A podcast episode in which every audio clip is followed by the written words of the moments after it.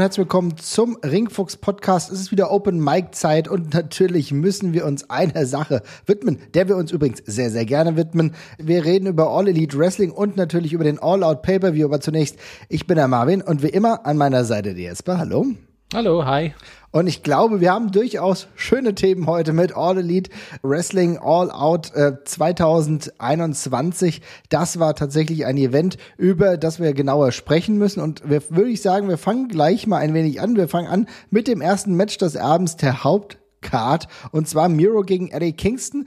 Auch gleich eines meiner liebsten Matches auf der Card, muss ich sagen. Bin ich vielleicht alleine, ist aber bei mir so, dass ich das Gefühl hatte, hier gingen roundabout 13 Minuten richtig schnell durch und Miro behält den Titel, aber Eddie Kingston erneut starkes Showing. Also irgendwann kommt er mal in die Nähe eines Titelgewinns, glaube ich. Irgendwann wird es mal Zeit, aber noch wird Miro zu stark dargestellt. Trotzdem für mich ein cooler Opener. Ja, fand ich auch super. War ein intensiver und ein intensiver Start einfach. Also wirklich als Opener einfach ein gutes Showing von beiden. Beides tolle Wrestler. Eddie Kingston sowieso über jeden Zweifel haben. Sehr schön hart geführt. Ähm, hat auch gut gepasst mit, mit Miro als Heel und, und Eddie, der eben ja als Underdog Babyface da in dem Match auch sehr gut funktioniert ähm, beide eindeutig ihre Waffen im Ring haben und deswegen beide ernst zu nehmen sind, obwohl sie völlig andere Körperbau, völlig anderen Stil haben, aber klappt super, ist ein ganz klassisches, cooles Opener-Match, finde ich, gewesen. Ähm, zwischen zwei tollen Kontrahenten habe ich auch sehr viel Spaß dann gehabt, war ein guter Einstieg in die Show. Fand ich auch interessante und schöne Erzählung für mich auch, dass der äh, DDT so angeteased wurde, ne? dass der DDT so ein bisschen die Schwäche von Miro sein könnte. Und dann gab es den DDT und dann gab es den kleinen, äh, das kleinen Turley Whirly äh, mit dem äh, Schiedsrichter, wo du auch schon gesagt hast, na, es wird mir gerade ein bisschen viel mit den ganzen Schiedsrichter-Sachen äh, bei AEW, da müssen sie auch aufpassen. Ja, war dann im Endeffekt ja so, dass Bryce Ramsberg dann dafür gesorgt hat, dass ähm, Eddie Kingston den Titel nicht bekommen hat, weil er so lange gebraucht hat. Also da war so ein bisschen was dabei. Vielleicht geht die Fehde weiter aber für mich ein sehr, sehr guter Opener. Ähm, wir werden einzelne Themen noch intensiver behandeln, aber wir gehen so ein bisschen so durch. Nächste Match auch ganz schön, auch Satoshi Kojima mal wieder auf dem amerikanischen Markt zu sehen, der unter anderem ja auch schon länger bei MLW vor vielen, vielen Jahren unterwegs war. Eine Legende, eine japanische Legende, unter anderem ja auch Triple Crown Champion gewesen von All Japan Wrestling. Der kämpft hier gegen John Moxley. Der Bradman verliert aber. John Moxley mit einem souveränen Match, muss man sagen. Ja, ähm, hat mir sogar ein bisschen besser gefallen als der Opener tatsächlich. Oh, ähm, interessant, als, ja. Mhm. Als Match als solches fand ich das noch ein bisschen spannender und ein bisschen cooler. Es hat allerdings halt ein bisschen darunter gelitten. Ähm, und das ist so ein bisschen die Frage, die ich mir sowieso immer gestellt habe. Diese AEW-Fanbase ist ja auch keine komplett homogene Masse mehr, sondern setzt sich ja inzwischen aus sehr verschiedenen Fangruppen zusammen. Äh, und während sie einen äh, Minoru Suzuki auf jeden Fall alle noch kennen, äh, verläuft bei Kojima, glaube ich, so ein bisschen eine Grenze an der Stelle. Ja. Finde ich, hat man relativ eindeutig gemerkt, dass die eben nicht so alle Spots von Kojima kannten, auch bei den Mitmachpassagen nicht wirklich dabei waren ähm, und auch auf einige Spots einfach ja nicht reagiert haben und nicht in dem Sinne von, dass sie nicht in dem Match drin waren, sondern einfach nicht gewusst haben, was da jetzt folgt und so. Das hat man relativ eindeutig gemerkt, fand ich in dem Match. Mhm. Mm, darunter hat es ein bisschen gelitten ähm, und wirkte deswegen so ein bisschen wie der Aufbauschritt zu dem, was dann jetzt eben noch kommt mit Moxley gegen äh, Suzuki. Was ja auch per se in Ordnung ist, aber ich fand es ein bisschen schade für Kojima, weil der ja äh, eine ganz eigene Nummer ist quasi an der Stelle. Ähm, aber ansonsten fand ich das Match richtig gut. Du hast recht, es ist eine eigene Nummer. Insofern könnte man sagen, ein bisschen schade. Fand es trotzdem cool, ihn überhaupt mal in einem All-Elite Wrestling Ring mhm. gesehen zu haben. Aber du hast schon gesagt, die erste große Überraschung dieses ereignisreichen Abends, muss man sagen, Minoru Suzuki, er ist da, er ist bei All Elite Wrestling und er hat sich natürlich einen Kontrahenten ausgesucht, John Moxley, Minoru Suzuki und zwar schon jetzt bald, beziehungsweise wir reden gerade heute am Mittwoch, das heißt, es passiert jetzt. Ob das längerfristig der Fall sein wird, ob das eigentlich nur ein Aufbau für ein Event sein wird, das muss man abwarten, aber allein die Tatsache, dass wir äh, seine Theme hören, dass die Fans natürlich auch alle sein Theme auch erkannt haben. Das muss man deutlich sagen. Also Suzuki ist deutlich bekannter auf dem amerikanischen Markt und das hat einfach sehr, sehr gut funktioniert. Haben auch alle nach dem, äh, nach dem Paydriver geschrien und so. Also der war schon eindeutig bekannter, aber das ist ja auch kein, äh, kein, kein Wunder gemessen daran, dass Suzuki ja auch schon in den letzten boah, ja, zwei, drei Jahren äh, auch schon relativ viel in Staaten unterwegs gewesen ist und da ja auch, keine Ahnung, bei, bei Bloodsport und sowas ja auch schon äh, sehr viel Publicity gezogen hat und so. Also der ist einfach schon ein bisschen bekannter und ist ja auch der Wrestler, der ein bisschen mehr Hype hat. ähm, tatsächlich und ein bisschen bekannter ist. Insofern keine Überraschung. Äh, ja, Genau. Aber, aber trotzdem, für mich war es trotzdem eine Überraschung, dass er überhaupt auftritt. Me mega cool, mega cool. Ne? Nee, me mega coole Sache. Also das war, man, man, man, man hätte mit rechnen können, ich hab's nicht, aber mhm. Suzuki ist ja gerade, tut ja gerade ein bisschen in den Staaten rum und ist da ja gerade, ich weiß nicht, ob er da gerade sogar lebt zeitweise, keine Ahnung, auf jeden Fall ist er gerade längere Zeit da. Ähm, darum bietet sich das natürlich auf dem Papier an, wenn John Moxley gerade seine, ich wühle mich mal durch alle meine Legendenkontrahenten durch, die ich mir wünschen kann. Äh, aber ich habe es auch nicht auf dem Schirm gehabt und war dementsprechend sehr positiv überrascht bin ja ein großer Freund von dieser ganzen Situation, äh, gerade bei John Moxley, der einfach weiterhin genau das macht, worauf er Bock hat. Ja, also ähm, das ist genau das Ding gerade. Ist dann bei Game Changer Wrestling holt dort erstmal den äh, Titel äh, von Matt Cardona, hat er ja den Titel einen Tag vorher geholt. Der macht genau das, worauf er Bock hat. Es gibt den Build-up äh, gegen Nick Gage, äh, dann passiert hier das, dann ist Minoru Suzuki auch noch da. Also ich glaube, der ringt sich so durch seine äh, Lieblingswege äh, und das finde ich tatsächlich sehr, sehr angenehm zu sehen. Ähm, ähm, und dass es natürlich jetzt zu diesem großen äh, Clash kommt, Suzuki gegen äh, John Moxley. Ich glaube, da freuen sich beide drauf. Mal gucken, aber wir sehen halt, und selbst wenn das nur für dieses eine Mal am Mittwoch bei ähm, Dynamite sein sollte, dann muss man schon sagen, guter Bild ab für so ein Ding, ja. wenn es nur das dafür gedient hat, dann ist es trotzdem super. Also ich meine, es ja. ist ja auch immer mal eine krasse Ansage, so ein Dream Match einmal raus, rauszuhauen, weil Dynamite eben in der Heimatstadt von, von Mox stattfindet, ähm, passt halt super gut. Und ich finde, das ist auch ein Match, das kannst du so, das hat auch alles, das erzählt alles, in, also alles, was es möchte, erzählt es in einem Match problemlos. Jeder weiß, was er von den beiden Leuten zu erwarten hat, äh, weiß, was er bekommen möchte, und das kriegt er eben auch. Und Moxley und, und Suzuki sind auch beide die Charaktere dafür, die das in einem Match auserzählen können. Das macht einfach Sinn, dass die beiden sich mal treffen, um sich auf die Schnauze zu hauen. Ja, das ist doch alles, so das ist alles, das ist alles super. Ja, finde ich auch. Aber schön, schöne erste Überraschung. Hätte ich nicht mit gerechnet. Geil, auch die Straßenklamotten von Suzuki. Habe gedacht, äh, gut, also so richtig schick hat er sich jetzt nicht angezogen. Schön ja. im Jogger unterwegs gewesen gewesen. Aber so ist es halt auch. Wenn du dann mit so einem Fuckes zu tun bekommst, dann kriegst du auch die Straßenklamotten. Ne? Ja. Ach so. Anderes Match, eins weiter, äh, das AEW Women's World Title Match hat mir im Grunde gut gefallen mit Britt, Britt Baker gegen Chris Deadlander. Hat so ein paar Längen so kurzzeitig mhm. gehabt. Es ist trotzdem einer der besseren Women's Title Matches in der letzten Zeit gewesen. Hm? Ja, also ich fand's auch echt okay. Okay bis gut. Ich finde halt, dass man bei Britt Baker wieder gesehen hat, dass sie hier und da noch ein bisschen Arbeit braucht, auf jeden Fall. Ähm, ich finde, sie hat so ein, also wo sie, wo sie, wo es teilweise echt auffällig ist bei ihr, finde ich, dass sie manchmal sehr hektisch wird im Ring und Richtig. Aktion mhm. nach Aktion nach Aktion so durchbringt. Das hat in dem Match hat das jetzt nicht ist es nicht so krass negativ aufgefallen, weil das ja so ein bisschen die Match-Story war, dass sie andauernd gar nicht von ihr von, von Chris abgelassen hat, sondern immer nachgesetzt hat. Insofern ist es jetzt, also der, der Fehler ist weich gefallen, sage ich mal. Aber sie ist, trotzdem ist es halt auffällig, dass bei ihr die ganzen Aktionen sehr wenig Raum zum Atmen bekommen die ganze Zeit und sie, glaube ich, nehme an, aus Nervosität, weiß ich nicht genau, äh, dann sehr schnell die nächsten Aktionen da und durchfeuert. Und das ist halt ein bisschen schade, gerade von, von, von einem Heel-Champion. Äh, erwartet man da eben an der Stelle auch ein bisschen was anderes.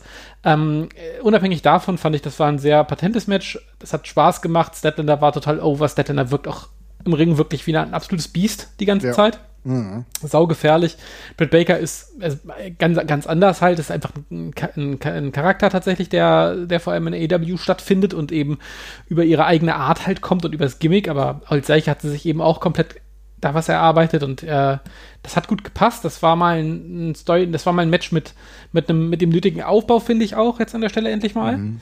Ähm, generell hat das, hat das gut gepasst. Es war jetzt nichts, was ich, was man jetzt irgendwie in einem Jahr noch gucken wird und sagen wird, hier, das war so ein geiles Match, aber es war auf dieser Card nicht stark abgefallen und das ist eigentlich schon, glaube ich, die, die wichtigste Auszeichnung und das setzt mal einen guten Standard für den, äh, also für das, wo ich die die Women's Division bei AEW gerne zukünftig sehen würde. Also wenn, wenn wir, das, wenn, wenn, das der Standard wird, dann bin ich super happy. Wollte ich gerade sagen. Wenn das der Standard wird, dann können wir doch damit alle sehr, sehr gut leben. Ja. Ähm, weil wir ja wesentlich Schlechteres, und das muss man einfach ganz rational so betrachten, in der Vergangenheit gesehen haben. Und da ist es ja wirklich eine der schwächeren Flanken von AEW, dass sie es nicht hinbekommen, ähm, die Women's Division ähnlich stark zu positionieren, wie beispielsweise bei der WWE der Fall ist oder auch selbst bei Impact. Und äh, da sind sie aber jetzt auf einem Weg. Ich denke, Britt Baker ist trotzdem ein Star, das finde ich schon interessant. Also ähm, natürlich, wie gesagt, das Match war in Ordnung, aber ich merke schon, dass das Stardom-Level von ihr jetzt echt auf einem sehr, sehr guten Niveau ist. Also das macht All Elite auf jeden Fall ziemlich gut. Und du hast eben gesagt, Chris Deadlander, die ja vor einiger Zeit nach einer längeren Verletzung wieder zurückgekehrt ist, ist auf einem sehr guten Niveau, kann auch gut mithalten. Da freue ich mich drauf. Wenn sie auch mal Fäden fernab des World Title Pictures bekommt, kann ich mir da sehr, sehr viel Gutes vorstellen. Wenn die Kontrahenten natürlich oder die Kontrahentinnen dementsprechend sind. Aber wie gesagt, mir hat's gut gefallen. Ähm, der, das äh, Finish, also die Finish-Sequenzen, die waren sehr, sehr angenehm und waren dann im Endeffekt sogar so ein bisschen ähm, sinnbildlich dafür, was danach noch passieren äh, wollte. Da können wir ja gleich noch drüber sprechen. Und jetzt kommen wir, mhm. glaube ich, zu vielleicht zu einem der absoluten Highlights in äh, Sachen Matches. Und zwar waren das die Lucha Brothers, die endlich nach langer, langer Zeit den Titel sich geholt haben. Den AEW World Tag Team Title haben sie sich errungen im Steel Cage gegen die Young Bucks. 22 Minuten, 22 prall gefüllte Minuten. Es war Blut. Es waren High-Flying-Aktionen, es waren gefährliche Aktionen, es waren zwei total überkannt titelte Wrestler mit Matt und Nick Jackson, die fürchterlich aussahen.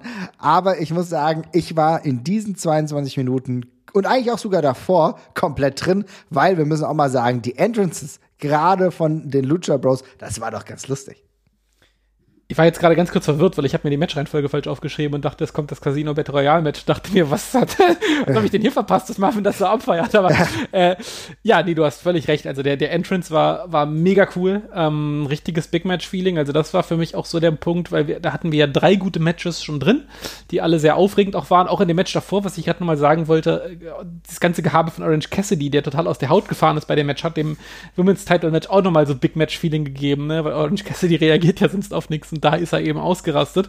Und dann kommst du in dieses Match und, und, ich hatte da auch Bock drauf. Also ich dachte mir, das Match wird auf jeden Fall, ich dachte mir, das wird lustig so, ne? Da ja. werde ich Spaß dran haben. Und dann gab es aber diese Entrances und da, hast, da, da hat es dann auf einmal einen ganz schön Gravitas bekommen, die ja. ganze Geschichte, ne? Wo du da gemerkt hast, okay, okay, es geht hier doch um was. Es geht hier um Tag Team Title, stimmt, Tag Team Title in dieser Promotion sind wichtig, ähm, sind ein guter Titel. Und der Entrance war geil. Die Lucha Brothers sahen mega cool aus. Ich, ich hab's diese, geliebt. Alles ja, dieser hm? Azte Az Az Az äh, College Azteken quasi. ja, es war also richtig, richtig cool. Hat mir super gut gefallen. Das mit dem, mit dem, mit dem Rap hat auch, mit dem Hip-Song hat auch sehr gut gepasst. Young Bucks waren auch cool. Äh, ganz fein. Und was du gesagt hast, das Match, ja, es war halt ein wunderbares, schönes Chaos. Sehr blutig. Die Spots haben aber auch alle gesessen. Es ja. gab ein paar Oh, ich war froh, dass sie keinen Schwachsinn vom Käfig gemacht haben, keinen Definitiv. sondern sie haben einfach nur den, sie haben einfach nur den coolen Standardspot gebracht, der aber eben einfach immer noch geil aussieht, wenn man ihn gut durchzieht und äh, Phoenix zieht ihn gut durch mit dem Splash von oben. Äh, aber es gab echt ein paar andere Aktionen, wo das Publikum auch echt schön durchgedreht ist. Gerade Phoenix, der sich einfach so unorthodox bewegt teilweise und die Leute dann eben auch mit Ah, es gab doch diese eine Aktion, wo er dann irgendwie den, wo, wo sie alle mit, dem, mit, mit, mit der Sprungattacke auf den einen Young Buck gerechnet haben und er ist dann auf den anderen drauf. Stimmt. Und ah, das, da waren so viele coole kleine Momente drin. Äh, der Standoff mit dem doppelten Piledriver, wo man sich gegenüberstand und sowas. Das war alles sehr cool. Penta, ja, und Scheiß, wir machen uns oft über Pentas Dauer, Dauergetornte lustig. Äh, am Ende des Tages ist er trotzdem der coolste Sau im, die coolste Sau im Ring. Also insofern ist dann auch egal. Ja. Das passt super cool. Young Bucks sind tolle Tag Team Wrestler, auch wenn ich, wenn sie nicht zu meinen Faves zählen. Ähm, das war ein richtig, richtig cooles Match. Das hat mir super gut gefallen. Live hätte es mir, glaube ich, das Gesicht weggeschmolzen. Auf jeden Fall. Äh, vom, vom Fernseher hat es auch extrem viel Spaß gemacht und äh, auch wenn ich glaube, dass es sehr viele Leute gibt, die dieses, die, die, deren, deren Art Match das nicht ist, ich hatte da super viel Spaß dran. Und das war genau das, was ich da auch in der Mitte der Show gerne äh, bekommen habe. Ich finde auch, und ich muss auch sagen, äh, ich finde ich bin mittlerweile echt großer Fan der Young Bucks. Ich war vor All Elite Wrestling nicht unbedingt der äh, große Hype-Man bei den beiden. Und ich weiß ja noch, als die in Deutschland waren, das fand ich cool, aber irgendwie, es hat mir nicht ganz so viel gegeben. Ich bin jetzt erst reingewachsen. Ich muss sagen, die sind sehr gute Heels. Komplett überkandidelt, komplett drüber. Einer jetzt sogar mit Hulk Hogan Bart. Also, die nehmen auch nicht nichts ernst. Und dann Brandon Cutler, der dann irgendwie die fiese Matentner dann macht. Ehrlich gesagt, ich mag das. Ich mag auch dieses komplett Ding, was komplett drüber ist, ja. Und ähm, auf der anderen Seite haben wir auch ja jemanden, den ich auch mal loben will, Alex Abrahantes, äh, der Manager von Penta und Phoenix. Das ist auch cool, auch ebenfalls komplett drüber, immer schlecht gekleidet äh, und irgendwie eigentlich ein typischer Heel-Manager, aber irgendwie funktioniert es doch als Faces. Das ist geil. Das ist einfach eine wunderbare Erzählung und ich freue mich ehrlich gesagt einfach für Penta und Ray, die den ersten Titel jetzt geholt haben, nachdem sie auch diejenigen waren, die mit All Elite Wrestling aufgebaut haben haben, die mit äh, seit, äh, seit Start an dieser Promotion teilhaben und auch das geprägt haben. Und natürlich muss ich auch sagen, Ray Phoenix ist so ein unfassbar geiler jo. Wrestler. Das ja. ist einfach eine Augenweide. Ich bin auch äh, davon überzeugt, dass wir den auch nochmal im Singles-Bereich sehr weit sehen werden. Das ist für mich ein, wäre für mich nochmal ein klasse äh, Champion, der vielleicht aus, einem ganz andre, aus einer ganz anderen Richtung kommt, als die, die man sonst bei AEW derzeit im Main Event sieht. Ähm, ja, also kann ich, kann ich mich nur komplett anschließen, finde den auch großartig. Ich finde, also, ich, ich meine, Pentagon genauso, ne? Ist ja. Einfach, auf, auf, auf, ihre Art beide sehr cool. Ähm, der eine mehr durch die Charakterarbeit und der andere mehr durch das, was er im Ring zeigt. Aber das ist ein super cooles Tag-Team, äh, macht immer Spaß. Du hast so viele Werte. Du hast so viele Werte bei den beiden. Da geht so viel, also so viel noch möglich. Und jetzt sind sie erstmal Tag Team Champions. Wir schauen, wie weit es geht. Aber das war, du hast ja gesagt, diese vielen kleinen, schönen Segmente. Beispielsweise, dass auch äh, Phoenix ja immer wieder auf diesen Gittern, auf diesen Stahlgittern dann irgendwie wieder rumgeglitten ist und die eine oder andere Aktion gemacht hat. Das konnte man sich kaum vorstellen. Ich fand es sehr, sehr schön, dass du es eben nochmal akzentuiert hast, dass er halt eben nicht eine komplett weirde Aktion von, von dem äh, Käfigdach gemacht hat, sondern den normalen Splash, das reicht vollkommen. Und ganz ehrlich, wenn du die Crowd gesehen hast, wenn du gemerkt hast, wie die ähm, dabei waren, es hätte auch gar nicht mehr benötigt. Jeder stand auf, als er das gesehen hat. Und das reicht. Und wir müssen auch aufpassen auf die Worker. Und ich glaube, die waren am, am Limit, aber das hat alles funktioniert. Und ich freue mich, dass sie uns so ein schönes Match geboten haben. Einfach nur große Empfehlung keine große Empfehlung würde ich dann aussprechen bei dem, was du eben schon genannt hast, und zwar bei der Casino Battle Royale. Ich muss ehrlich zugeben, und da bin ich mal auf eure Meinung gespannt, schreibt uns da mal. Wir haben ja mittlerweile auch einen äh, Chat, da werden wir gleich noch mal ein bisschen mehr dazu sagen. Ähm, oder ihr könnt uns auch bei Twitter schreiben beispielsweise. Aber ich verstehe dieses Casino Battle Royale Konzept ja. noch nicht so hundertprozentig. Hängt auch ein bisschen damit zusammen, dass mir das zu viel ist und ich vielleicht auch gar nicht verstehen will also ich habe damit, also ich finde das eigentlich total cool, dass man eine Battle Royale hat, wo man die Entrances irgendwie anders macht ähm, und oder eine andere Reihenfolge oder einen anderen Modus oder sowas findet. Und ich finde das mit den Paarungen per se auch gar nicht blöde.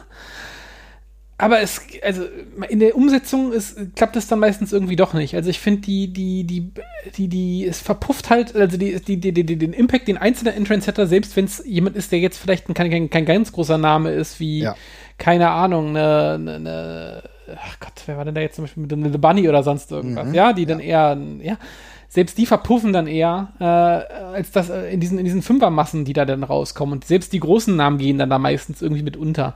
Und plus, ich finde es halt irgendwie ein bisschen lame, dass die einfach nur komplett randomisiert sind, die Blöcke. Also vielleicht, wenn man da irgendwie was erzählen könnte, dass jeder, ja, dass jeder Block sich aus bestimmten Leuten zusammensetzt oder sonst irgendwas, dann wäre das ja noch irgendwie ganz interessant. Aber so, finde ich, lenkt es irgendwie eher immer ab und ja, gefällt mir dann per se nicht wirklich. Es hat halt den Vorteil, dass es ein bisschen schneller geht, ne? Aber abseits davon äh, mag ich den Modus auch nicht groß und solange dieser Modus aktiv ist, ist es halt, ähm, und das meine ich jetzt gar nicht in Bezug auf das Personal, aber hat das immer so ein bisschen Resterampenflavor einfach die ganze Zeit, weil das werden halt, also wenn im Wrestling einfach fünf Leute auf einmal rauskommen, dann weißt du eben in der Regel schon, okay, ne, das muss hier ein bisschen schneller gehen gerade und so ist es dann ja immer auch.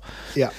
Und, ähm, äh, ja, ganz kurz dazu will ich aber noch sagen, ich mag normalerweise, ich bin ja großer Fan von Battle Royale. Also ich glaube, das haben wir ja. immer ja, wieder ja. gesagt. Das mag ich schon, aber ich muss auch sagen, da ist dann das mit der Kamera auch nervig, weil du hast dann irgendwie dazwischen geschaltet, du hast die Action im Ring gesehen und dann kamen aber neue La Leute raus und dann wusste ich gar nicht, wer im Ring war oder beziehungsweise wer in den Ring kommt. Und dann war das dann auch erstmal schwieriger sichtbar. Dann musste ich mich dann auch immer wieder erst ordnen, ja, wer ist denn da jetzt reingekommen? Natürlich ja. hat man es immer gehört. Aber ehrlich gesagt finde ich, das funktioniert einfach nicht gut. Zumindest für mich nicht. Als Fan im Stadion beziehungsweise in der Halle ist das dann bestimmt kein Problem. Ich finde es auch TV-technisch echt unglücklich, muss ich sagen. Ja, ich fand es auch einfach, es lenkt eher ab und nimmt halt den Spotlight von den einzelnen Leuten runter. Darum nicht so pralle. Das Match per se war völlig in Ordnung. Ähm, es wirkt eben nicht so, als würde wirklich was auf dem Spiel stehen die ganze Zeit, finde ich. Und so ist es ja ehrlich gesagt auch so ein bisschen. Also klar, es gibt, es geht um einen Title Shot tatsächlich, aber man weiß ja sowieso, dass du wartest halt, bis die entsprechenden Namen im Ring sind, ehe du anfängst darauf aufzupassen, ne? wie es beim Royal Rumble auch der Fall ist. Und hier in dem Fall war es nochmal besonders krass, weil da ja wirklich doch, äh, also die erste Hälfte war ja größtenteils geschenkt so und dann ja. kamen so ein paar, dann kamen ein paar Namen mehr rein, wo du gedacht hast, okay, jetzt, jetzt, jetzt wird's mir interessant. Ähm, ja, und dann ging es ja eigentlich im Endeffekt um den, um den Joker-Platz. Eigentlich, das war ja eigentlich, das war eigentlich, eigentlich der ganze Bild, wenn wir ehrlich ja. sind. Ne? Ja. Und der Joker-Platz, der war dann extrem gut besetzt, denn er hat uns das gegeben, wovon man vielleicht schon ein bisschen ausgehen konnte, was man schon äh, in den sozialen Medien schon ein bisschen gemerkt hat. Und zwar die ehemalige Ruby Riot, also Ruby Soho, ist jetzt Teil von All Elite Wrestling, hat äh, dieses Debüt gefeiert und hat natürlich auch gleich, wie könnte das anders sein, das Match gewonnen. Ein sehr, sehr versöhnliches Ende. Und ich freue mich persönlich für sie. Ich habe jetzt letztens noch mal bei ihr in dem Instagram-Ding was gesehen, wo sie ein Video geteilt hat, auch so ein bisschen Backstage-Sequenzen. Eine Freundin von ihr war da. Und ähm, man merkt übrigens auch das unglaublich positive Feedback von allen ihren Peers. Das ist schon krass. Also wie sehr sie respektiert, gemocht und eigentlich fast geliebt wird, muss man sagen. Ja, das ist ja wirklich, das zieht sich ja durch die ganze Karriere bei Ruby Riot. Also es gibt ja irgendwie, ist ja eine von den, von den, von den Wrestlerinnen, über die es nie ein böses Wort gibt, sondern eher das Gegenteil immer alle voll des Lobes sind und sich eher wundern, warum zum Henker die nicht schon, äh, ja, mal irgendwie Gold gewonnen hat. Das ist ja mhm. auch echt heftig, ne? Ich meine, in der WWE keinen einzigen Titel gehalten. Krass, das ist ja nie. völlig absurd eigentlich. Das also, kann man sich gar nicht ja. vorstellen. Ne? Und ich meine, gut, ich meine, sie ist tatsächlich auch erst 30. Ähm, also insofern, da steht ihr, steht ja noch, noch Tür und Tor offen, aber ähm, ja, äh, gemessen daran, wer da sonst so teilweise rumtut und sich schon was gesichert hat, da finde ich, kannst, da kannst du bei, bei Ruby Soho wirklich mal die Frage stellen, warum das noch nicht der Fall ist. Und dementsprechend, ich glaube, das ist ein, eine, ein Neuzugang, der sich sowohl vor der Kamera, aber auch hinter den Kulissen super positiv bemerkbar machen wird. Ähm, ich glaube, die bringt nur Gutes mit. Mhm. Ähm, ist eine tierische Aufwertung für die, für die Women's Division, auch weil sie einfach was mitbringt. Also ich finde jetzt Ruby Soho ist, ich finde super coole Wrestlerin, aber jetzt auch keine super spektakuläre Wrestlerin, aber das ja. ist eine, die einfach den Standard generell mal so um 25, 30 Prozent grundsätzlich nach oben zieht in der Division, weil du kannst die gegen jede stellen und die kann aus jeder was Okayes rausholen schon mal, ja. Und gegen gute Wrestlerin wird's richtig gut. Das ist und, genau äh, der Punkt. Das ist genau halt, der Punkt, ja. Genau, genau, genau, ja, genau, genau, genau die brauchen die jetzt gerade, exakt. Und insofern bin ich da super happy drüber. Ähm, bin auch völlig fein damit, die, dass sie jetzt den, dieses, äh, dass sie den Title Shot bekommt. Äh, bei allen anderen, äh, die in dem Match da mitmachen, will ich mehr Aufbau haben. Also sei das jetzt, äh, sei das dann jetzt auch hier Thunder Rosa oder sonst irgendwas. Ne? Da mhm. kann man gerne noch weiter aufbauen. Äh, Ruby Soho jetzt einfach mal gleich den Title Shot zu geben und wer weiß ja vielleicht sogar den Titel, finde ich, finde ich völlig in Ordnung und ich freue mich total, dass die da ist. Finde ich eine super sinnvolle Ergänzung und ja, kann ja. ich nichts Schlechtes drüber sagen. Nee, finde ich auch ganz toll, aber es ist schon interessant, du hast sie eben vollkommen richtig erwähnt. Ich meine, sie war Teil der Riot Squad ähm, bei äh, der WWE das war ja ein berühmtes Tag-Team. Das war ein Tag-Team, was sehr gut funktioniert hat und auch viele Fans hatte. Aber dass, dass selbst die den Titel nie hatten, ist schon irritierend. Ähm, also das ist, da ist noch ein bisschen was zu holen. Ich glaube, der letzte Titel ist roundabout fünf Jahre her. Da war sie auch noch nicht in der WWE. Ähm, da geht auf jeden Fall was. Du hast eben schon eine Kontrahentin angesprochen, auf die ich mich sehr im Duell freue, falls es mal dazu kommen sollte. Man hatte das Finale der Casino Battle Royale ja schon gesehen. Thunder Rosa und Ruby Soho, das sind zwei Athletinnen, das kann ich mir sehr, sehr gut vorstellen. Und das kann ich mir auch in einem dreckigen Match vorstellen. Das kann ich mir auch in einem richtigen Street Fight vorstellen. Hab Bock auf diese beiden. Ich hab Bock, dass diese beiden irgendwann mal clashen. Und wie du sagst, das Gute ist, dass wir mit Ruby Soho eine Wrestlerin haben, die jetzt diesen Groundwork einfach legt, damit auch Wrestlerinnen, die noch nicht so etabliert sind, die erstmal rankommen müssen, eine ganz gute Grundlage haben. Wir haben viele interessante Athletinnen, beispielsweise Jade Cargill sieht aus wie ein Star, da muss aber auch noch natürlich ein bisschen Unterfütterung. Wir haben mit Jamie Hater jetzt jemanden dazu bekommen, die ebenfalls eine sehr gute Wrestlerin ist. Also da äh, etabliert sich was. Wir kennen Leila Hirsch. Leila Hirsch ist ebenfalls Teil dieses Konstruktes. Da passiert ein bisschen was, aber du hast natürlich auch Wrestlerinnen wie Penelope Ford, wo der Look da ist, aber das Wrestlerische noch nicht hundertprozentig. Du hast interessante Wrestlerinnen wie Ty Conti, die aber auch noch mehr Aufbauarbeit brauchen. Und das muss jetzt sich ineinander flechten. Und das ist eine ganz gute Idee. So, genau. Ich fand, wie gesagt, Match ging ein bisschen lang, 22 Minuten. Ähm, aber das hat ja dann dementsprechend ein gutes Ende gehabt. Dann kommen wir zu dem. Es war so ein bisschen dieser Mittelteil, bei dem man sagen kann, ja, na gut. Und wir wissen es ja alle, wir haben es schon oft genug besprochen irgendwann ist halt auch gut mit Jericho gegen MJF. Und das war dann so für mich so emotional der Teil, wo ich sage, ja, irgendwie, klar, es könnte jetzt sein, dass das Ende ist, aber jetzt mitten der Card, das Ende von Chris Jericho, es ist möglich, aber ich glaube eher nicht. Ja, sie hatten einen Kampf. Ich bin relativ froh, dass das Ding jetzt erstmal beendet ist, um es mal so zu sagen. Ja, da muss ich, also das finde ich ein bisschen, finde ich ehrlich gesagt ein bisschen lasch. Also ich fand das in jeglicher, jeglicher Hinsicht scheiße. äh, von vorne bis hinten.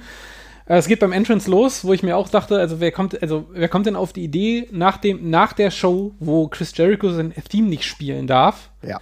Äh, dann den Gitarrist von Fozzy war es, glaube ich, ne? Ich Ist ein sehr, sehr schlechter Gitarrist. ja, es klang, ja, es, also ich, keine Ahnung, vielleicht klang es einfach nur scheiße abgemischt, I don't know, aber es, klang, es klang wirklich furchtbar. Äh, ballerte einfach das Theme raus, die Leute wollen das mitsingen und ja, sie haben es dann damit mitgesungen, aber da geht der Punch eben auch schon verloren und das passt dann auch zu dem Match, äh, zu dem Match, es ist, äh, keine, wie lange ist das, 20 Minuten?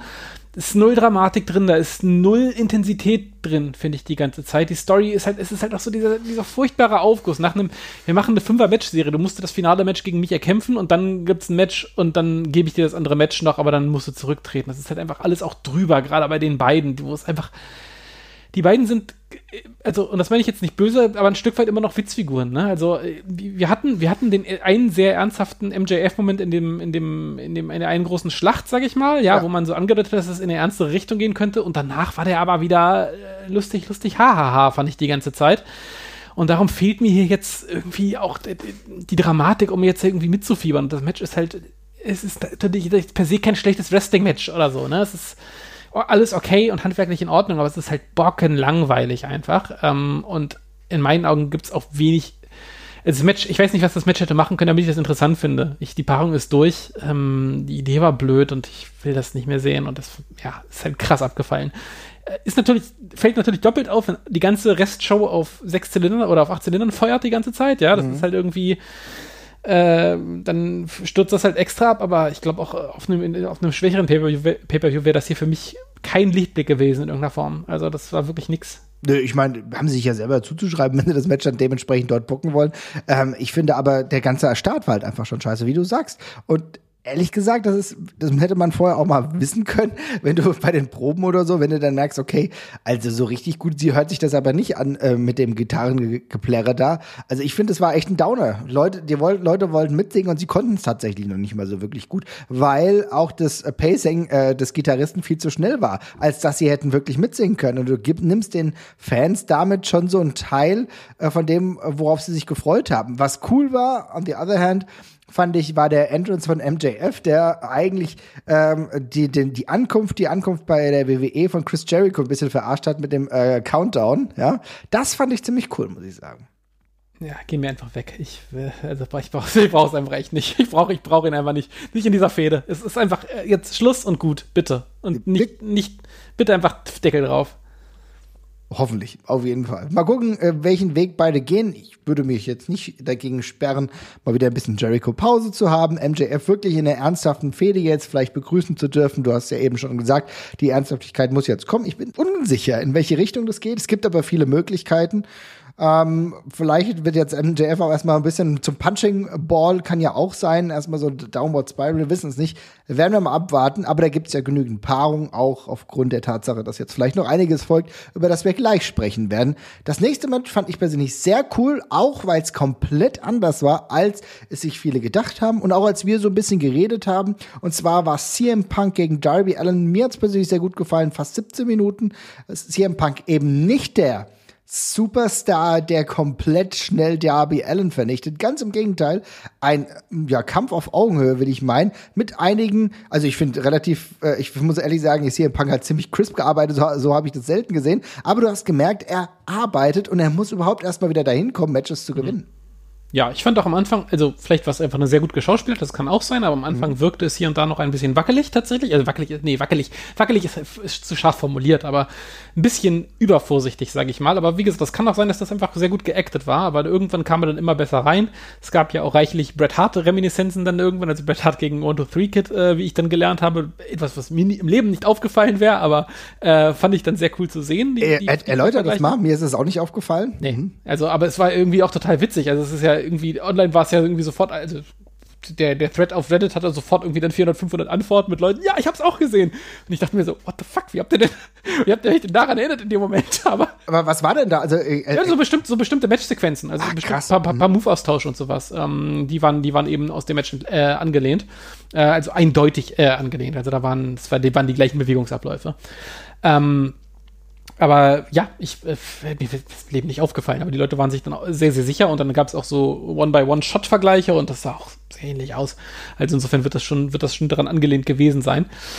Äh, aber ja, ich fand das Match, fand ich super cool erzählt. Ähm, ich hatte mir so ein bisschen, ich war ja mir sehr, irgendwann dann sehr sicher, entgegen, entgegen unserer Aussage, äh, meiner Aussage im Preview, dass dann äh, Darby Ding tatsächlich gewinnen wird, weil ich die Story um CM Punk, der nicht direkt reinfindet, mhm. äh, auf dem Papier deutlich interessanter fand, aber so wie man es jetzt erzählt hat, war das auch in Ordnung. Jetzt stellt sich, also wie man es dreht und wendet, hätte man bei einem sich die Frage gestellt, wo geht es jetzt hin? Jetzt stellt man sich die Frage eben so ein bisschen bei Darby Allen und bei CM Punk geht es halt zum nächsten größeren Gegner, nehme ich an. Ist auch fein, ähm, aber sie haben, da, war, da waren coole Passagen drin, CM Punk auch immer wieder so ein bisschen geliebäugelt mal mit einem Heel-Turn so zum Schluss. Ja. Äh, also, also nee, nicht geliebäugelt, ist auch schwer zu schaffen, aber man, als Fan konnte man es reinlesen, ne? weil man ja irgendwann so drauf aus war, dass jetzt noch irgendwas passiert, passiert bestimmt noch was. War aber gar nicht so und es hat sich alles schon im eigenen Kopf abgespielt, aber ansonsten ein cooles Comeback, hat mir gut gefallen. Auch hier wird, glaube ich, niemand in einem Jahr noch gucken, um das Match nochmal per se zu sehen. Äh, so geil war es dann halt auch nicht. Aber es war für das, was es machen sollte, war super cool und hat eine coole Geschichte erzählt. Also ich fand, es hat sehr coole Sequenzen gehabt.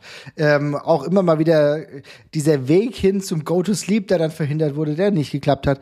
Aber gleichzeitig auch so schöne Momente. Äh, Darby Allen springt vom Top Rope, äh, CM Punk äh, im richtigen Moment geht er hoch, ja, und dann fliegt Darby Allen ins Leere und CM Punk lacht nur so, nee, nee, nee, das habe ich schon gescoutet, da wusste ich schon, was passiert. Das, das waren so, waren schöne Momente einfach, die mir in dem Match sehr gut gefallen haben. Und natürlich ist der Weg das Ziel. Eine, eine sehr schöne, ähm, wie soll ich sagen, Metapher will man fast meinen. Äh, ich glaube, wir werden hier noch mehr sehen. Der, der Weg ist aber, glaube ich, von CM Punk ein längerer hin, wirklich wieder in den Main Event. Also das geht, das, das wird nicht komplett en route gehen. Wir werden nicht sofort sehen, okay, jetzt bekommt er einen Title Shot. Dafür ist es viel zu früh. Das ist, geht noch eine ganz andere Richtung. Und die nächsten Erzählungen, da werde ich gespannt sein, weil ich gar nicht genau weiß, wie es jetzt weitergeht. Ja, ich da bin ich auch total offen. Also bei CM Punk, den kannst du halt natürlich einfach nach oben ziehen die ganze Zeit, aber ja, schauen wir mal, wo es hingeht. Auf jeden Fall. Sehr gut. Aber wie gesagt, mir hat das gut gefallen. Ich fand es ein schönes Debüt. Ich habe gemerkt, und das ist interessant, das wollte ich noch ganz kurz mit dir besprechen, dass es doch aber schon so war, dass viele Fans eigentlich sich gedacht haben, oh, das wird aber jetzt ein äh, kurzer Prozess mit CM Punk, der Darby Allen da abfertigt. Ist es dir auch so gegangen, dass du schon das Gefühl hattest, dass es viele Fans auch in der Arena gab, die eigentlich gedacht haben, in fünf Minuten ist das Ding ja vorbei? Äh, ich fand die, ich fand die, ähm, die Publikumsreaktion in dem Match tatsächlich super schwer zu lesen vom ja. Fernseher. Also mhm. die waren irgendwie voll dabei die ganze Zeit, das habe ich schon gemerkt, aber es war irgendwie ähm, sehr unruhig. Also mhm. ich, es, es, war nicht, es war nicht so eine, es war nicht so eine klare Stoßrichtung von der Stimmung her da. Ich glaube, es war auch ein Stück weit was einfach geteilt und die Leute waren sehr aufgeregt. Ähm, aber ja, ich, kann gut sein. Also ich glaube, die, also bei dem Match haben, glaube ich, einfach alle Leute für möglich gelten, dass gleich alles passiert die ganze Zeit. Ja, ja, ja. Das war echt so. Also du hast echt das Gefühl gehabt, okay, es ist alles möglich. Auch wie du gesagt hast, ich glaube, es ist vollkommen richtig, dass dieser Heel-Turn durchaus im Bereich des äh, Wahrscheinlichen war. Und es wird auch, ich will auch äh, das gar nicht ausschließen. Ich kann mir vorstellen, das wird irgendwann kommen. Und am Ende wissen wir auch, dass ein Heels hier im Punk halt ein unfassbar starker Charakter ist. Ne? Und du hast ja. auch jetzt einige Faces, die jetzt ankommen, ein paar Heels, wir werden gleich drüber sprechen, aber du musst jetzt auch dieses Gewicht wieder balancieren und es kann durchaus pass passieren, dass da was geht. Wir schauen, wir lassen uns überraschen. Das ist das Schöne am Wrestling. Ein Punkt noch, den ich mit dir ansprechen wollte, denn das wurde viel diskutiert in den sozialen Medien. Das ist auch, ist auch so typisch für soziale Medien, dass das viel diskutiert wird. Und zwar die Trunks von CM Punk. Er hat zum allerersten Mal, weiß ich nicht, aber zu, seit ganz langer Zeit mal wieder lange Hosen angehabt und das war bei vielen Leuten ein äh, irritierender Moment. Ich muss sagen, ich, auch bei mir auch. Ich habe mich dann gut dran gewöhnt. Was ist dein Take dazu? naja, wie gesagt, unter der, äh, unter der, unter der unter der Perspektive, dass das ja eben auch eine, CM, äh, eine Bret Hart-Reminiszenz war, macht ja auch die lange Hose ein Stück weit Sinn, sag ich mal an der Stelle. Ne? Smart, äh, smart. Äh, mhm. Aber ja, tatsächlich, also ich fand's, ich fand's auch völlig normal, dass darüber geredet wird. Also beim Wrestling geht's ja viel um die Optik und wir haben uns ja bei CM Punk sehr dran gewöhnt, dass der ja inzwischen einfach nur ganz normale Wrestling-Hosen trägt. Früher hat er ja diese diese Sportshorts auch mal getragen, als er noch richtig Indie unterwegs gewesen ist, aber das ist auch schon lange her. Und insofern ist es jetzt, glaube ich, also ich könnte mich auch nicht dran erinnern, dass CM Punk davor mal lange Hosen getragen hat. Insofern sind wir jetzt ja hier, es ist was Neues und finde, da kann man dann durchaus drüber, drüber reden. Ich fand aber, der Look hat bei ihm ganz cool ausgesehen tatsächlich. Also ich fand, also solange die, die Gier genormt ist auf das, was die Person sowieso darstellt, finde ich den, finde ich es meistens gar nicht so, äh, so, so wahnsinnig störend. Ne? Also mhm. ich, der hat ja trotzdem diese, die, die, die, die roten Sterne gehabt und die blauen Streifen, die auch auf den Schuhen und sowas waren. insofern war das ja eindeutig immer noch ein CM Punk-Outfit. Ähm, aber ja, also ich fand den Look, fand den Look cool. Ich bin gespannt, ob es dabei bleibt. Also ich würde nicht unbedingt davon ausgehen, dass er jetzt immer in langen Hosen antritt, aber who knows? Ich fand es ehrlich gesagt insofern ganz spannend, weil es für mich noch so ein bisschen was symbolisiert hat, wie ähm, er muss auch erstmal wieder reinkommen. Also es irgendwie hört sich jetzt absurd an, aber es ist so ein, äh, auch, auch das ist wieder so ein Weg, der für mich gezeigt wurde. So nach dem Motto, erstmal die langen Hosen, bis ich selber das Gefühl habe oder das Selbstvertrauen habe, in kurzen Hosen wieder anzutreten. Weißt du, was ich meine? Ja. Das ist vielleicht sehr subjektiv gedacht, aber irgendwie habe ich das da reingelesen und es war für mich auch so ein bisschen die Vibes, die es hatte bei Shawn Michaels in seiner Rückkehr gegen ähm, Triple H, dass der auch in anderen Teils unterwegs war als zuvor, wo er dann auch erstmal wieder sich so etablieren musste, dass er wieder seine alten Teils ja. anhatte. Ja, weißt du? ja, ja finde ich, finde ich auch, äh, finde ich, finde ich einen guten Vergleich tatsächlich an der Stelle, ja. Mal gucken. Also, äh, wir werden das Auge behalten. ich finde so geil. Einfach CM Punk endlich wieder im Ring gegen Darby Allen. Darby Allen hat mir sehr gut gefallen. Ich fand den Austausch danach mit äh, Sting sehr respektvoll. Das ist doch schön. Ein kurz und knackiges Match haben wir danach gesehen. Paul White, der gegen QT Marshall antritt. Kurze Sache gemacht, drei Minuten, unproblematisch. Fand es auch okay, dass es so drei Minuten ging. Ich muss jetzt kein regular äh, Freund werden von Paul White in einem AEW-Ring. Ich hoffe, dass das auch nicht passiert. ja, kann ich äh, einfach nur genauso für mich äh, auch anhaken. Also äh, war jetzt nicht schlimm, hat nicht wehgetan. Ich habe so ein bisschen das Gefühl gehabt, das war das Match, wo man, wo man die Zeit regelt von dem Pay-Per-View. Man mhm. hat es auf der Karte und wenn irgendwas zu kurz läuft oder zu lang läuft, dann macht man dieses Match, äh, passt man eben so ein bisschen an und hat dann einen guten Puffer vom Main-Event, gegebenenfalls. Ähm, das würde jetzt dafür sprechen, dass man in der Zeit vermutlich gut auf Kurs lag und es dann dementsprechend kurz halten konnte.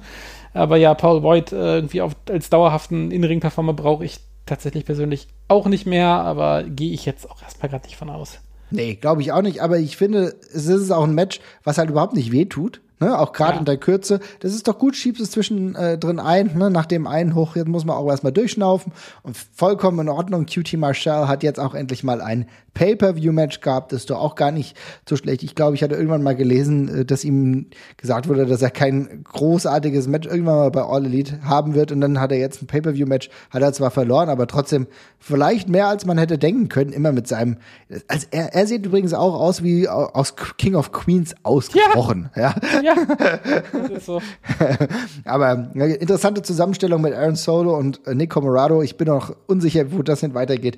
Aber da werden uns die nächsten Shows auf jeden Fall helfen. Und dann kommen wir zum World Title Match Kenny Omega gegen Christian Cage. Ich habe so ein bisschen gefühlt, dass die Länge des Pay-per-Views auch an der Crowd ein wenig gezerrt hat, weil es ging dann tatsächlich einfach schon relativ lange.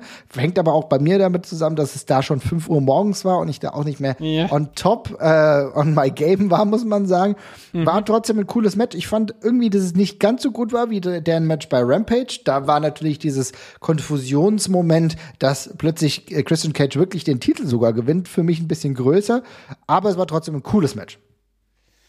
Ja, äh, mir ging es so ein bisschen ähnlich. Also ich muss auch ehrlich sagen, also Christian Cage ist, mag den ja total, aber ist jetzt für mich bei AEW auch niemand, auf den ich mich so richtig krass freue auf die Matches die ganze Zeit tatsächlich. Und dementsprechend war das jetzt kein Main Event, auf den ich äh, mit, mit, mit, mit, mit, mit quasi mit auf, auf, auf glühenden Kohlen sitzend gewartet habe. Sondern, weißt du, wie du schon sagst, ist es dann halt auch irgendwann spät.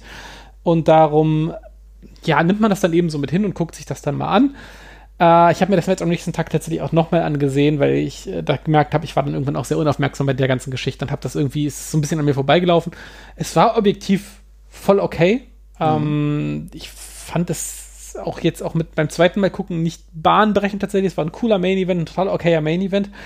Ähm, gemessen daran, dass ja aber alle Welt noch drauf gewartet hat, was danach kommt, ähm, muss man sich jetzt halt auch nicht, um, nicht umbringen im Ring. Ne? Also, und so ein bisschen wirkt es eben auch so. Also, es war schon ein Main Event, finde ich, wo so ein bisschen, so cool der war, es steckte so ein bisschen drin, dass beide noch mehr hätten geben können, wenn sie das gewollt hätten.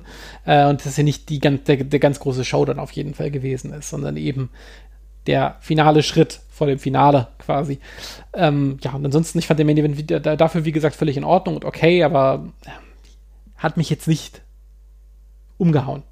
Ja, sehe ich ganz genauso, aber deswegen. Klingt, jetzt, klingt, jetzt sehr, klingt jetzt sehr negativ, aber ist so gar nicht so gemeint. Nee, ist gar nicht so gemeint, ist aber gar kein Problem. Aber deswegen sage ich, dass ich das Gefühl hatte, dass der, dass das Match, was die beiden bei Rampage hatten, im Endeffekt mehr hatte. Auch wenn es kürzer war, aber es hatte diesen Irritationsmoment, es war das erste Match von Rampage, irgendwie war ich da noch mehr drin. Ne? Und dass dann wirklich der Impact World Title dann damals zu Christian Cage gewechselt ist, hat für mich dafür gesorgt, dass ich das Match irgendwie als größer empfand, als es dort war. Und es ist aber vollkommen okay, weil du hast voll, äh, vollkommen richtig auch gesagt, was danach kam, hat die ganze Sache ja auch noch mal unfassbar wichtig gemacht. Und genau darüber müssen wir nämlich jetzt sprechen. Und wir haben alle gedacht, okay, da passiert jetzt was. Und dann ist was passiert. Und zwar hast du erstmal gedacht, ja Leute, okay, jetzt würde ich doch hier ganz schön verarscht. Und zwar ist einer rausgekommen, von dem du gedacht hast, ja, kann passieren, muss ich nicht, will ich gar nicht. Und zwar Adam Cole ist All Elite Wrestling. Und zwar nicht in der Face-Fraktion, sondern Teil von The Elite. Ja, direkt geturnt, direkt äh, Jungle Boy attackiert, glaube ich, wenn es. Ja. ja, genau. Jungle Boy direkt niedergeschlagen und damit dann äh, zu Kenny Omega direkt geturnt. Ähm, passt mir in der Form auch ganz cool, ist auch eine coole potenzielle Fährte schon mal für die Zukunft, dass es dann da ja vielleicht intern nochmal Querelen gibt, dann wäre ja äh, Adam Cole tatsächlich auch jemand, der, der Kenny um, wunderbar ablesen könnte und vielleicht das nächste Chapter von Kenny Omega damit einläuten könnte. Ähm, ansonsten Debüt cool gemacht, cooler Moment mit der dunklen Halle, cooles, cooles Theme, was in die Adam Cole Themes gut reinpasst tatsächlich. Ähm, sonst gelungenes Comeback. Äh, wie gesagt, ich bin nicht der größte Adam Cole-Fan, aber ich freue mich für alle, die ihn, die ihn gerne sehen. Ähm, und fand, das war dementsprechend cool inszeniert und ich glaube, als Face oder so, ich, der ist ja nie richtig Face, der ist ja immer so ein bisschen Tweener-mäßig unterwegs, insofern passt das ja auch perfekt jetzt, in welche Rolle er da quasi reingerutscht ist. Ja, aber ich finde genau diese Rolle passt ja ganz gut, denn auch wie er dich dann schön verarscht hat, ja. ja. Und es, es war ja im Endeffekt ein geiler Swerve, ne, weil jeder hat gedacht, okay, jetzt kommt auf jeden Fall das, was uns Wochen vorher versprochen wurde. Und dann kam auch das, was viele Wrestling-Fans freut. Also man muss ja auch sagen, ne, du bist jetzt kein Fan, ich lass auch mich nur schwer überzeugen, aber es gibt wirklich viele Adam Cole-Fans, für die das ein absolutes Highlight war, die sehr froh waren und die sich dann gedacht haben, scheiße, hört der jetzt gleich Heal. Es passt doch super, insbesondere mit dem, was danach kam, denn es war die Abschiedsrede dieses Pay-per-Views, Kenny Omega mit seinen Worten, die er immer sagt. Und dann passiert plötzlich wieder was. Wir hören die Fanfaren und rauskommt Brian Danielson, der ehemalige Daniel Bryan der WWE. Er ist Teil von All Elite Wrestling und die Reaktion der Crowd, es, es war unfassbar. Eine große Eruption und die Freude war absolut riesig und ich um morgens um 6 Uhr bin komplett ausgerastet. Komplett ausgerastet. Sehr, sehr, sehr, sehr cooler Moment. Äh, richtig cool inszeniert, auch schön mit der falschen Fährte von Adam Cole, wie du gerade schon angesprochen hast. Die Reaktion in der Halle ist dann eben einfach der absolute Burner. Also es ist halt auch bei der Show einfach mit, jetzt wirklich mit Kanonen auf Spatzen geschossen gewesen. Ne? Also es ist einfach auch sehr, sehr viel, aber dass das Publikum dann nochmal so abgeholt werden kann, ist halt einfach äh, krass gut. Ähm, freue mich tierisch über, über Brian, der da ist, dass er noch was Neues macht, ähm, dass er sich nochmal, glaube ich, wirklich einen, äh, in Anführungszeichen, Traum erfüllt, sich nochmal auszutesten, sich nochmal beweisen zu können. Ähm, auch der wird genau wie Ruby Soho ein krasser Einfluss auf allen Ebenen einfach sein. Also es ist einfach, äh, glaube ich, kann man gar nicht genug betonen, wie wichtig und cool der für alle sein wird. Ähm, und dementsprechend, ja, dreht das Publikum da völlig zurecht ab und dann gibt es halt noch ein bisschen räumt er eben noch ein bisschen auf zum Schluss, äh, schickt die Leute fröhlich nach Hause, hält noch eine geile Promo. Was willst du mehr? Also. Ja, was willst du mehr? Ich glaube, jeder Wrestling-Fan ähm, oder jeder Fan, der mit irgendwie auch einer Weiterentwicklung des Wrestlings irgendwas hält, der war an diesem Abend durchaus zufrieden, ist ne, zufrieden nach Hause geschickt worden. Ich glaube, für die Fans, die in der Halle waren, unfassbare Momente, weil, ey, du haust halt einfach mal vier Debüts raus, ne? Also du, uh, Suzuki, dann Soho, und ja, dann kommt Adam Cole. Naja, gut, okay, komm, Brian Danielson. Also es ist unfassbar krass. Wir werden gleich über die Entwicklung, äh, die ja vielleicht zum Tragen kommen, gleich noch sprechen. Ich finde aber auch die Tatsache, Ähm, wie dieses Debüt von Brian Danielson äh, zustande gekommen ist, beziehungsweise auch wie er es kommuniziert hat, fand ich toll. Denn es war sehr respektvoll. Ich hatte mir heute jetzt noch ein kleines Video angeguckt, was er gesagt hat, nachdem er ähm, debütiert ist, nachdem die Kameras auf Air waren, hat er das Mikro bekommen. Und ich fand es ehrlich gesagt ziemlich cool, dass er gesagt hat, er hat es geliebt, wo er vorher gearbeitet hat. Er hat nichts Negatives zu sagen, fand ich irgendwie cool. Und das nehme ich ihm auch ab, weil es ihm auch dort gefallen hat. Er hat ja auch dort einige Freiheiten gehabt. Und trotzdem hat er die Seiten gewechselt. Trotzdem will er sich da noch mal anders austesten wegen der Talente, die es bei All Elite Wrestling gibt und auch gleichzeitig ähm, Respekt geäußert für diejenigen, also für die OGs, will man meinen, die mhm. äh, den Weg erst bereitet haben, die überhaupt das alles möglich gemacht haben. Finde ich eigentlich sehr, sehr respektabel. Immer natürlich mit dem Diktum, er ist Wrestler und er ist froh, wieder Wrestler zu sein. Ja, komplett. Also das war ja die durchklingende Aussage die ganze Zeit, nimmt man ihm irgendwie auch komplett ab. Äh, hat ja, glaube ich, auch, ja, ich meine, er macht den Schritt halt, weil er noch ein paar Sachen testen möchte. Und, und ich glaube, der hätte, der wäre bei der WWE for Life sicher gewesen, wenn er das gewollt hätte, in welcher Rolle auch immer. Ähm, und jetzt, genau, wird er, jetzt, jetzt wird nochmal gecatcht zum Abschluss. Geil, ist doch schön, ist doch super. Und wir wissen nicht genau, in welche Richtung das geht. Aber Brian Danielson, der wird sich noch mal austesten wollen, der hat Bock, ähm, der will sehen, dass er vielleicht noch mal bei New Japan irgendwie was macht. Der wird diese Zeit wieder bekommen. Und ich glaube, jetzt können wir nämlich genau diesen Schwenk jetzt machen zu dem, was das überhaupt bedeutet. Also, liebe Leute, schaut euch den Pay-per-View an, wenn ihr Bock drauf habt. Ich kann es wirklich empfehlen. Ich habe viele Leute gehabt in meinem Umfeld, die eigentlich nicht mehr großartig für Wrestling gucken, die ein bisschen durch die letzte Zeit, durch die letzte drängende Zeit Zeit der WWE ähm, so ein bisschen den Track verloren haben, weil das Interessante ist ja, dass All Elite Wrestling etwas umkehrt, was wir jahrelang eingeübt hatten, dass wir jahrelang Vorfreude hatten und wurden dann enttäuscht, ritualsmäßig enttäuscht. Die WWE hat auf, uns auf irgendwas vorbereitet und das ist nicht so gekommen und wir wurden enttäuscht. Das All Elite Wrestling gerade äh, uns vorbereitet darauf, dass was Schönes passiert und das dann auch eingelöst wird, ist tatsächlich ein etwas so ein, so ein Shift. Da muss man sich erstmal dran gewöhnen. Und ich merke bei vielen äh, Freunden von mir, die wirklich wieder an das Wrestling rankommen, weil sie sagen, geil, da passiert was. Und dann, äh, ich habe dann aber auch, ich habe dann auch Messages Messages bekommen, wo gesagt wurde, oh geil, was die Lucha Brothers da abgerissen haben, meine Güte, die habe ich noch nie gesehen. Also du merkst, du kriegst dieses Einfalltor rein mit großen Namen wie es hier im Punk, mit großen Namen wie Brian Danielson und schaffst es dann auch dementsprechend deine eigenen Leute zu etablieren. Geile Sache. Ja, also bisher ist, äh, also ja, bisher würde ich dir auf jeden Fall recht geben, mit dem eigenen Leute etablieren. Da gucken wir dann nochmal. Das ja. wird eine Diskussion sein, die müssen wir auch in einem halben Jahr, glaube ich, mal führen.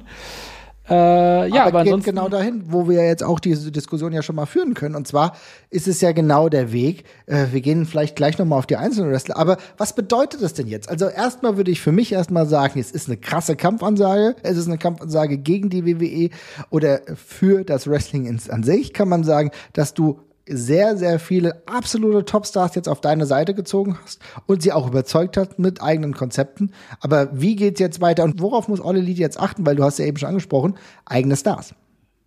Ja, unter anderem müssen sie darauf achten. Also ich, sie haben halt sehr, sehr viele Leute für die Spitze geholt, die jetzt auf einen Schlag gekommen sind. Ne? Also das ist der Main Event ist packe, picke, packe voll tatsächlich. Äh, da sind auch viele Leute, die jetzt direkt noch reindrücken, auch von den neuen Leuten wie CM Punk und äh, ich meine, Christian Cage haben wir vorhin angesprochen, der, der ist jetzt, der ist jetzt gerade mal da gewesen, aber der, der muss ja auch ja weiter da gehalten werden oder sollte da weiter gehalten werden auf dem Papier. Und ja, da gibt es halt noch ein paar andere, bei denen das auch der Fall ist. Und dann gibt es eben noch die ganz, eine ganze Reihe von Leuten aus der eigenen Garde, ja. wo man ja auch mal gesagt hätte, die äh, müssten jetzt ja mal langsam die müssten, die, die, die müssten ja mal langsam jetzt mal nach oben ziehen. Also bei, ich glaube, der, äh, die, der offensichtlichste Name ist halt, ist halt Hangman Page, wo eigentlich im Grunde alle drauf warten die ganze Zeit. Und mhm. das kühlt jetzt faktisch eher gerade ein bisschen ab. Ähm, bei Hangman Page mache ich mir tatsächlich keine Sorgen, weil ich das Gefühl habe, der ist beim Publikum so, hat so ein Stein im Brett, das kann man wieder einfach dann die Büchse kannst du wieder aufmachen, dann geht's weiter. Ähm, aber ja, die Story, wie ich sie mir im Kopf ausgemalt hatte, kommt für mich gerade so ein bisschen zu erkalten gerade. Also mhm. das, ja, und das sehe ich in vielen anderen Bereichen auch. Also ich meine, die TV-Zeit, die AEW hat, ist begrenzt. Also es sind jetzt pro Woche drei, drei Stunden, ne, insgesamt. Genau, so sieht's aus. Ja. Also gerade also im, im, TV, wenn wir jetzt YouTube-Shows rausrechnen. Ja, ja, genau, mhm. genau, genau. Aber die wirklichen, ja, also mit, mit Rampage und Dynamite. Ja, und dann äh, ist halt so ein bisschen die Frage, ne? Also wir einen großen, großen, großen Abfluss an Talent gab es nicht in der letzten Zeit. Äh, mhm. Äh, es kamen immer mehr Leute dazu und wir haben ja auch mal vor einer ganzen Weile nochmal gelobt, dass AEW es schafft, jeden Wrestler wichtig wirken zu lassen. Mhm. Und das ist jetzt ein bisschen schade, weil das ist ein Aspekt, der wird, ich glaube, zwangsläufig vermutlich ein bisschen flöten gehen, weil die Zeit ist einfach nicht mehr da. Also ich weiß nicht, ob wir doch in, in sechs Monaten uns noch über die Dark Order, über jeden Einzelnen noch so unterhalten, wie wir es mal von einer Weile getan haben, wo wir es alle so lustig fanden, weil es wird jetzt einfach, es wird jetzt einfach sehr viel. Und ich bin sehr gespannt, wie sie damit umgehen. Also ich sehe es auch echt ein bisschen kritisch. Ähm, gerade, also ein Stück weit, natürlich musste man das machen, wenn man die Möglichkeit hat, so einen Paukenschlag zu setzen, dann muss man das vielleicht auch mal tun, aber ja, dann muss man jetzt entweder sich sehr gut überlegen, was man mit den Leuten macht, die eine Nummer drunter sind, ähm, oder man muss eben anfangen durchzurotieren tatsächlich. Ja, das ist äh, die, eine gute Frage. Also ich glaube auch, dass es ganz wichtig sein wird, durchzurotieren. Man muss auch sagen, dass die Company es ja auch schon versucht. Ne? Also ich meine, äh, bei, bei Dynamite, bei dem 100. Dynamite haben wir gesehen, wer da äh, hat. Das waren andere Charaktere, die wir dann bei Pay-Per-View dann nicht gesehen haben. Ne? Also Orange Cassidy, einer der Wrestler der Inner Circle mit Ortiz und äh, Santana hat beispielsweise gegen FTR gerestelt in einem sehr guten Tag-Team-Match, was man sich sehr gerne nochmal angucken kann. Also wir sehen da schon einen Wechsel und beispielsweise Daniel Garcia, der tatsächlich ein absolut absoluter Regular mittlerweile schon bei Rampage ist, ähm, ist, ist auch mit äh, 2.0 regelmäßig zu sehen. Also wir sehen da schon einen kleinen Shift, aber du musst halt sehen, dass du die Leute halt jetzt auch wieder auf die Main Cards bekommst, auf die Cards der Pay-per-Views und das ist natürlich ein Balanceakt. Das muss die ähm, Liga jetzt hinbekommen, weil natürlich sehe ich auch so ein bisschen die Gefahr, dass du dadurch, dass du jetzt so ein Superstar-Gewicht hast, dementsprechend den Spotlight wegnimmst, aber das würde machbar werden, wenn einige Topstars jetzt sich beispielsweise mal eine Auszeit nehmen, dass wir jemanden haben wie, äh, wir haben es eben schon gesagt, Chris Jericho, der sich jetzt erstmal eine längere Auszeit nimmt, der vielleicht ein halbes Jahr einfach mal kein All Elite Wrestling äh, Programm macht und dann irgendwann wieder zurückkommt, ist dann auch kein Problem. Und so müsstest du es eigentlich mit mehreren Leuten machen, dann würdest du es hinbekommen, dass jeder seinen Spot bekommt. Und trotzdem wird es so sein, dass der eine oder andere, der momentan eh schon in der Undercard ist, keinen großartigen Spot mehr bekommt, schätze ich mal. Ja, das befürchte ich leider auch so ein bisschen. Also ich bin mal gespannt, wie sich das darstellen wird, weil ich meine, du also äh, das, das ist jetzt die eine Betrachtungsweise, die du gesagt hast, aber gleichzeitig andersrum, es geht ja das, die, die Konsequenz, die sich daraus ergeben würde, dass du nur noch Main Event in der Show hast, die geht ja auch nicht, weil nee. Die, dann ist ja nicht mehr jeder Main Eventer. Ne, klar. Also insofern, ja, bin ich, bin ich, bin ich wirklich sehr gespannt. Ähm, muss man, wie gesagt, abwarten. Also gerade auf den ersten Moment wirkt das, wirkt das ein bisschen prekär. Unter den jetzigen Voraussetzungen sehe ich persönlich nicht die Möglichkeit, das reibungsfrei hinzubekommen. Aber ähm, ja, AEW hat bei mir zumindest noch ein bisschen Vertrauensvorschuss, darum gucken wir uns das mal an. Aber ich hoffe, also für mich war das eine krasse Stärke der Promotion, dass durch die ganze Card verteilt alles eine Relevanz hatte und ich hoffe sehr, dass man sich das beibehalten kann. Ja, das müssen wir jetzt abwarten. Das ist natürlich trotzdem der Startschuss. Ich will das gar nicht negativ reden. Es war ein Startschuss zu viel Großem, aber dieses Große muss natürlich jetzt auch eingelöst werden, dass zum Beispiel nicht Daniel Bryan jetzt gleich gegen, was weiß ich, CM Punk fädet, sondern dass die erstmal Fäden bekommen mit Leuten, mit Regulars von All Elite Wrestling. Ich kann mir super beispielsweise vorstellen, das ist natürlich ein bisschen zu, zu viel drunter vielleicht für Daniel Bryan, aber dass äh, Daniel Garcia sich beispielsweise hier im Punk vornimmt. Ja, könnte ich mir beispielsweise vorstellen. Daniel Garcia, der ähm, ja diesen Mixed Martial Arts Einfluss hat und dann irgendwie im Punk mockt von wegen, ja, wie sieht's denn aus? Du hast deine MMA Matches verloren und ich steck die heute noch in die Tasche. Also irgendwie, dass du es schaffst, die Charaktere, die du jetzt innerhalb kürzester Zeit schon etabliert hast, mit den Stars zu pairen, dass beide irgendwie einen Gain davon haben. Das muss man abwarten, ist aber trotzdem einfach eine Gefahr, deswegen wollten wir sie hier mal artikulieren. Ich glaube, das ist auch vollkommen in Ordnung so. Ja. Ja, also da sehen wir auf jeden Fall, was das bedeutet, aber gleichzeitig lass uns trotzdem noch mal darauf gucken, was es denn grundsätzlich für das Geschäft bedeutet, denn ich glaube schon, dass die WWE zumindest jetzt in eine Hab-8-Stellung gebracht wurde. Oder würdest du das sagen, dass ich das überbewerte? Ähm, ja, keine Ahnung. Also die WWE hat ja auch schon oft genug explizit nicht reagiert, wenn die Konkurrenz sich groß gezuckt hat. Also ich denke auch, das wird man auf jeden Fall registriert haben. Und wenn ich glaube, ja, du wirst auf jeden Fall schon recht haben, wenn jemand geht, der noch vor ein paar Monaten im WrestleMania Main Event gestanden hat, obwohl man ihn halten wollte, dann wird das bestimmt für Diskussionen sorgen. Und gleichzeitig weiß ich halt nicht, inwiefern die WWE da gerade nicht vielleicht viel zu sehr mit sich selbst beschäftigt ist, gemessen daran, was da gerade noch so in der Promotion abgeht. Also ich weiß nicht, ob man wirklich Angst davor hat. Ich weiß auch gar nicht, ob man sein Businessmodell per se bedroht sieht durch AEW. Das ist ja nochmal mhm. die andere Geschichte. Ne? Also vielleicht denkt man ja auch, okay, AEW will wohl ganz anders hin als das, wo wir hinwollen. Ähm, das ist ja bei, ob das bei der WWE jetzt irgendwie langfristig noch irgendwie per se im Wrestling liegt, ist ja auch nochmal eine Frage, die dahingestellt ist. Ja, stimmt, ja. Also Darum, mein, sie expandieren ja. Sie machen Filme, sie machen ganz andere ja, Sachen, sie machen Dating. Fast schon Soaps, könnte man fast sagen. Ja, genau. Darum muss man da vielleicht mal abwarten, aber ich denke, dass, das hat man auf jeden Fall registriert. Also das ist jemand, der zumindest das Kerngeschäft äh, ein Stück weit abbildet und äh, ja, ich, eine Reaktion kommt. Ich meine, was will die WWE machen, was sie nicht schon getan hat? Also sie können halt immer noch die, die, die, die alten großen Namen zurückholen. Ähm, sie können immer noch, ich meine, sie können versuchen, von AEW Leute abzuwerben, aber not gonna happen. Äh, insofern, ich rechne da jetzt nicht irgendwie mit einem krassen Paukenschlag. Also ich glaube, die direkte Reaktion haben wir durch die, durch die Brock Lesnar, ähm, durch die Brock Lesnar-Rückkehr gesehen und ich glaube, sonst kommt da jetzt erstmal nicht wahnsinnig viel. Ja, nö, das glaube ich auch. Also ich denke, sie werden weiter daran arbeiten, dass das eigene Produkt, ähm, zumindest bei SmackDown ist es ja so, dass es weiterhin gut funktioniert. Ich habe jetzt auch gelesen, dass Raw ein bisschen besser geworden ist das müssen wir abwarten. Ich gucke, aktuell verfolge ich das nicht hundertprozentig. Aber ich glaube, das bleibt spannend und gleichzeitig ist es aber auch so, dass wir nochmal über das eigene Talent sprechen müssen. Denn es war ja jetzt schon so, dass wir jetzt einen Influx gesehen haben von All Elite Wrestling. Viele Wrestler, die von der WWE zu All Elite Wrestling gegangen sind. Und die Frage, die ich mir jetzt stelle, wir haben ja die eine Seite jetzt beleuchtet. Wir haben gesagt, okay, die All Elite Wrestling muss jetzt aufpassen, dass nicht ganz so viele hinkommen, dass du überhaupt gar keine Spots mehr hast.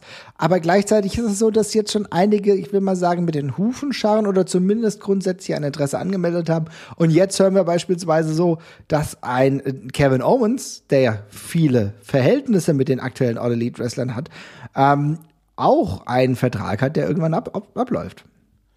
Ja, Kevin Owens, bestimmt spannende Personalie. Sami Zayn könnte ich mir auch vorstellen, dass das nochmal hochkommt, das Thema. Ähm, da gibt es bestimmt ein paar, wo man auch nochmal ein paar Geschichten aus dem Indie-Bereich wieder äh, nacherzählen könnte. Aber stellt sich gerade die gleiche Frage, die wir gerade schon diskutiert haben. Ne? Also, mhm. wie viele davon brauchst du? Und Kevin Owens würde ich persönlich auf jeden Fall noch holen. Äh, vor allem, wenn man halt vielleicht, ich, vielleicht hat ja AEW nicht mal unbedingt signed die Leute ab jetzt nicht irgendwie auf zwei Jahre, sondern mal für ein Jahr oder ein halbes Jahr oder ja. was weiß ich. Aber andererseits, warum sollten sie denn die WWE verlassen? Das macht dann auch keinen Sinn.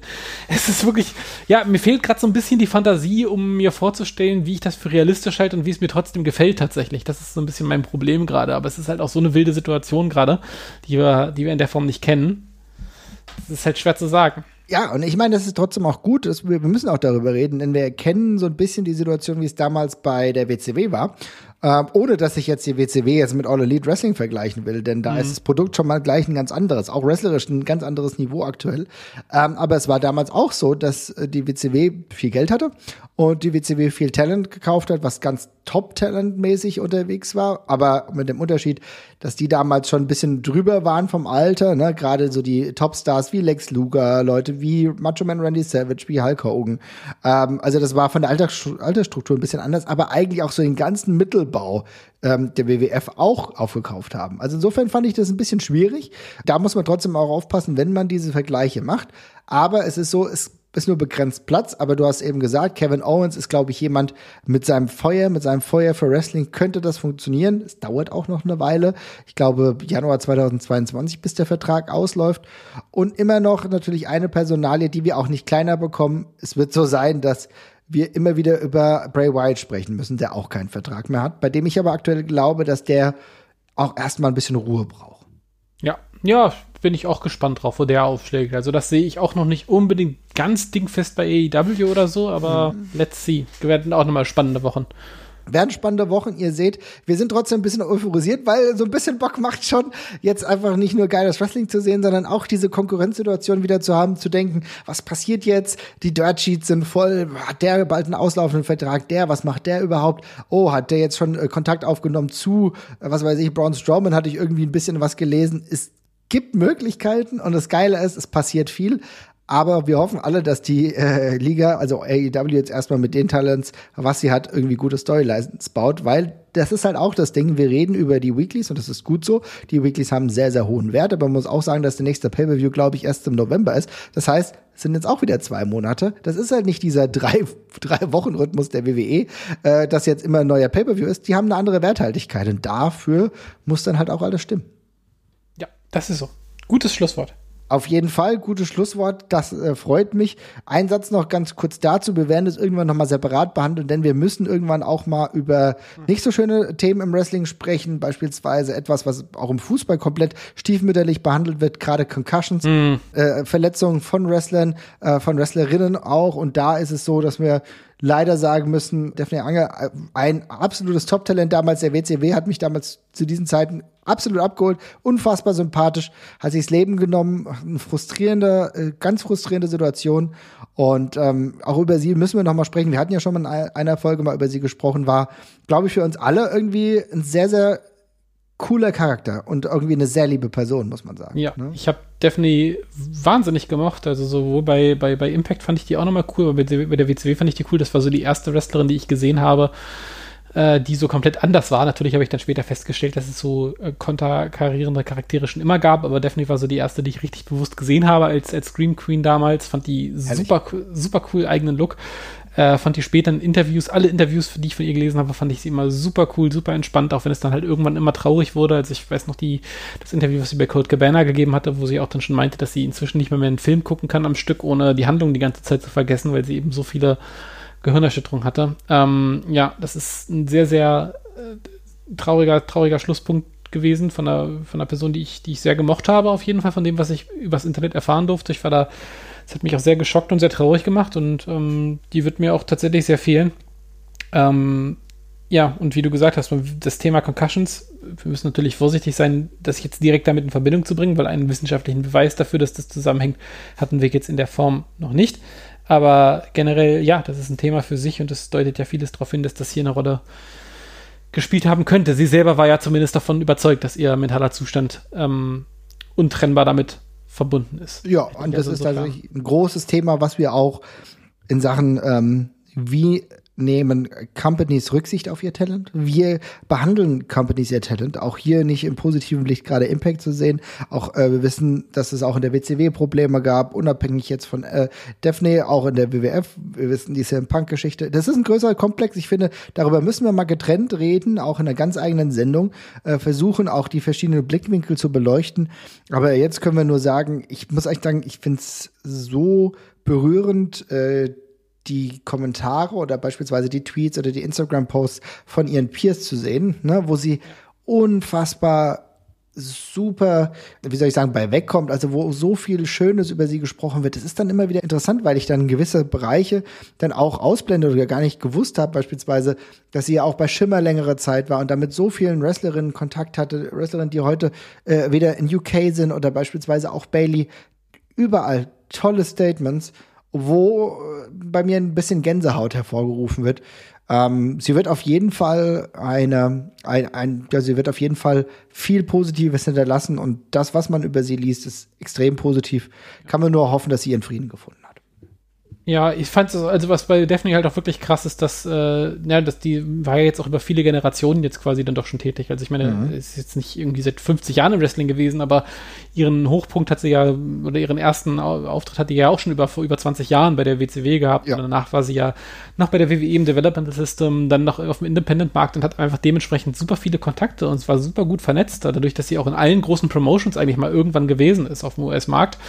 Ähm, das hat man eben auch bei den ganzen Beileidsbekannten gemerkt. Und ja, wird ein, wird ein Loch hinterlassen tatsächlich. Es ist sehr traurig, aber ja, die Folge über Concussions, die müssen wir bei gegebener Zeit nochmal machen. Und insofern, ja, kann ich mich nur anschließen. Ich hoffe, ihr geht's äh, gut da, wo sie jetzt ist. Das hoffe ich tatsächlich auch.